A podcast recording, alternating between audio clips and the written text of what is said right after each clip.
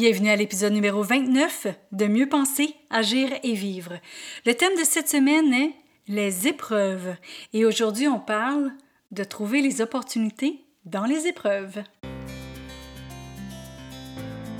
Parce que nous sommes la même personne, peu importe la situation, le podcast Mieux penser, agir et vivre se veut un outil pour avoir une meilleure qualité de vie, autant personnelle que professionnelle. Puisque nos pensées créent notre réalité et nous dictent comment agir, nos agissements donnent le rythme à notre vie et en définissent sa qualité. C'est pourquoi sur ce podcast, il y aura un nouveau sujet par semaine où vous trouverez des conseils, des capsules, des tranches de vie et des entrevues qui vous aideront à mieux penser, à mieux agir et à mieux vivre. Ici Louise A. Mercier et bienvenue sur mon podcast. Merci d'être à l'écoute. Donc, on est vendredi, on parle des épreuves et aujourd'hui, on parle des opportunités qu'on peut trouver dans les épreuves et il y a beaucoup plus d'opportunités qu'on pense. On a parlé jusqu'à maintenant de comment est-ce que ça pouvait nous faire découvrir qui on était, comment est-ce que ça pouvait nous faire avancer, comment est-ce aussi que ça pouvait euh, nous faire devenir plus forts, d'utiliser notre créativité et maintenant de voir ça en opportunité. On s'entend que quand on voit adversité et épreuve, on voit pas toujours ça comme une opportunité.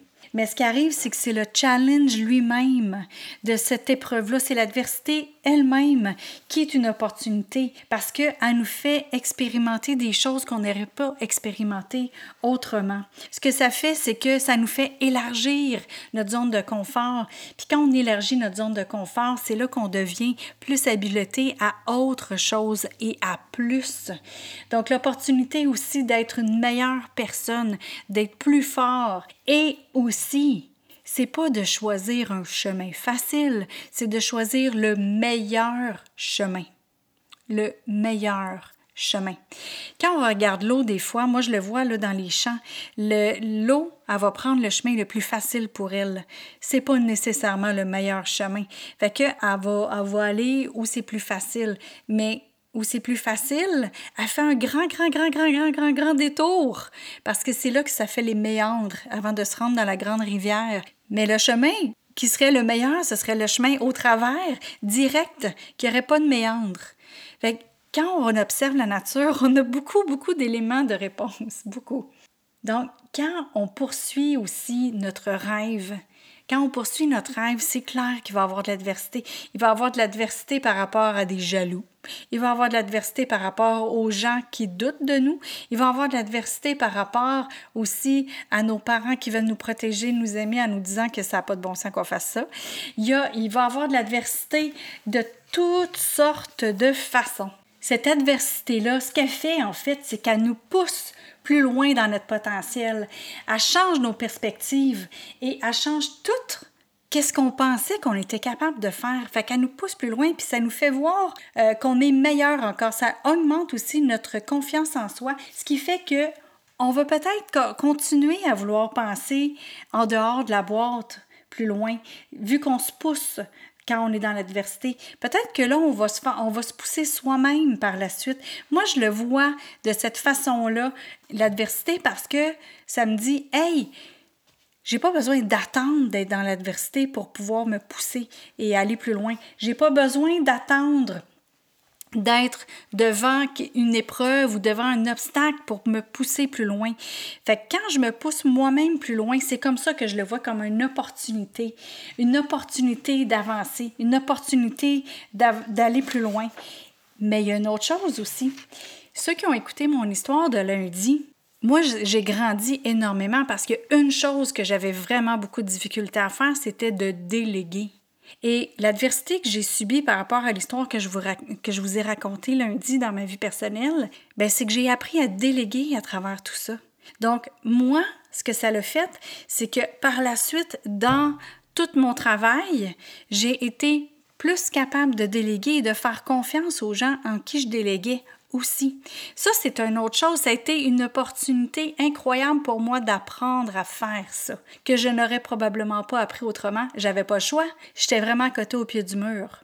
Donc, finalement, pour moi, l'adversité, c'est vraiment des opportunités qui sont cachées, c'est des opportunités qui sont mal emballées, mais c'est tellement quelque chose que par la suite, une fois qu'on a passé au travers de l'adversité et de ces épreuves-là, qui nous donne une liberté, qui nous donne aussi un respect du processus, puis un amour de soi aussi, parce qu'on n'a pas le choix en adversité de ne pas se d'être en aversion contre nous-mêmes.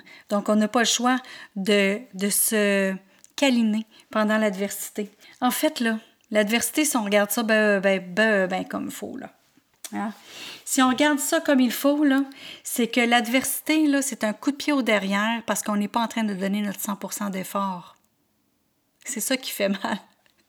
c'est pas le coup de pied au derrière qui fait mal, mais c'est de voir qu'on n'est pas toujours à notre 100% d'effort. Puis c'est là qu'on doit être à notre 100% d'effort dans notre service, dans notre offre, dans ce qu'on fait. Notre 100% d'effort, ce que ça fait, c'est que ça nous garde juste à flot. C'est juste à flot, tout simplement. Puis quand on, descend, ben c'est là qu'on se rend compte que, oh, OK, ouais, j'aurais peut-être dû garder mon 100% d'effort parce que là, il faut que je redouble d'ardeur. C'est là qu'on a l'adversité bien souvent. Il faut que je redouble d'ardeur pour revenir au même niveau que j'étais. Puis après ça, ben là, il faut que je continue à évoluer. En tout cas, j'espère que cette semaine, vous avez eu beaucoup de, matière à réflexion. Euh, c'est difficile de, de, de, diviser vraiment en cinq parties différentes euh, les épreuves parce que tout s'entrecoupe par rapport aux émotions, par rapport à ce que ça nous amène, parce que, par rapport à ce que ça nous apporte et ce que ça nous fait faire. Mais je souhaite réellement que vous allez voir les épreuves, l'adversité et les obstacles d'un tout autre œil et j'espère que vous allez l'embrasser à chaque fois que vous allez en avoir un obstacle ou une épreuve sur euh, votre chemin pour dire Yes, ça me donne une opportunité, ça me donne l'opportunité de grandir, d'évoluer et de devenir meilleur. Alors, on se voit la semaine prochaine. Et la semaine prochaine, on parle d'affirmation et de visualisation. Mais on ne parle pas d'affirmation et de visualisation juste de la façon qu'on entend parler. À la semaine prochaine. Bye bye. Sur ce, je vous dis merci d'être à l'écoute. Vous avez aimé cette émission du podcast Mieux penser, agir et vivre? Partagez-la et aimez-la. Et pourquoi pas vous abonner pour ne rien manquer? Parmi ceux qui auront laissé un commentaire, il va m'arriver d'offrir des billets pour un événement public, un livre ou un outil qui pourrait vous être utile. Vous voulez en savoir plus? Trouvez-moi sur le web à succèsmodedevie.com. Vous y trouverez les informations sur mes conférences, ateliers ainsi que tous les liens vers les réseaux sociaux.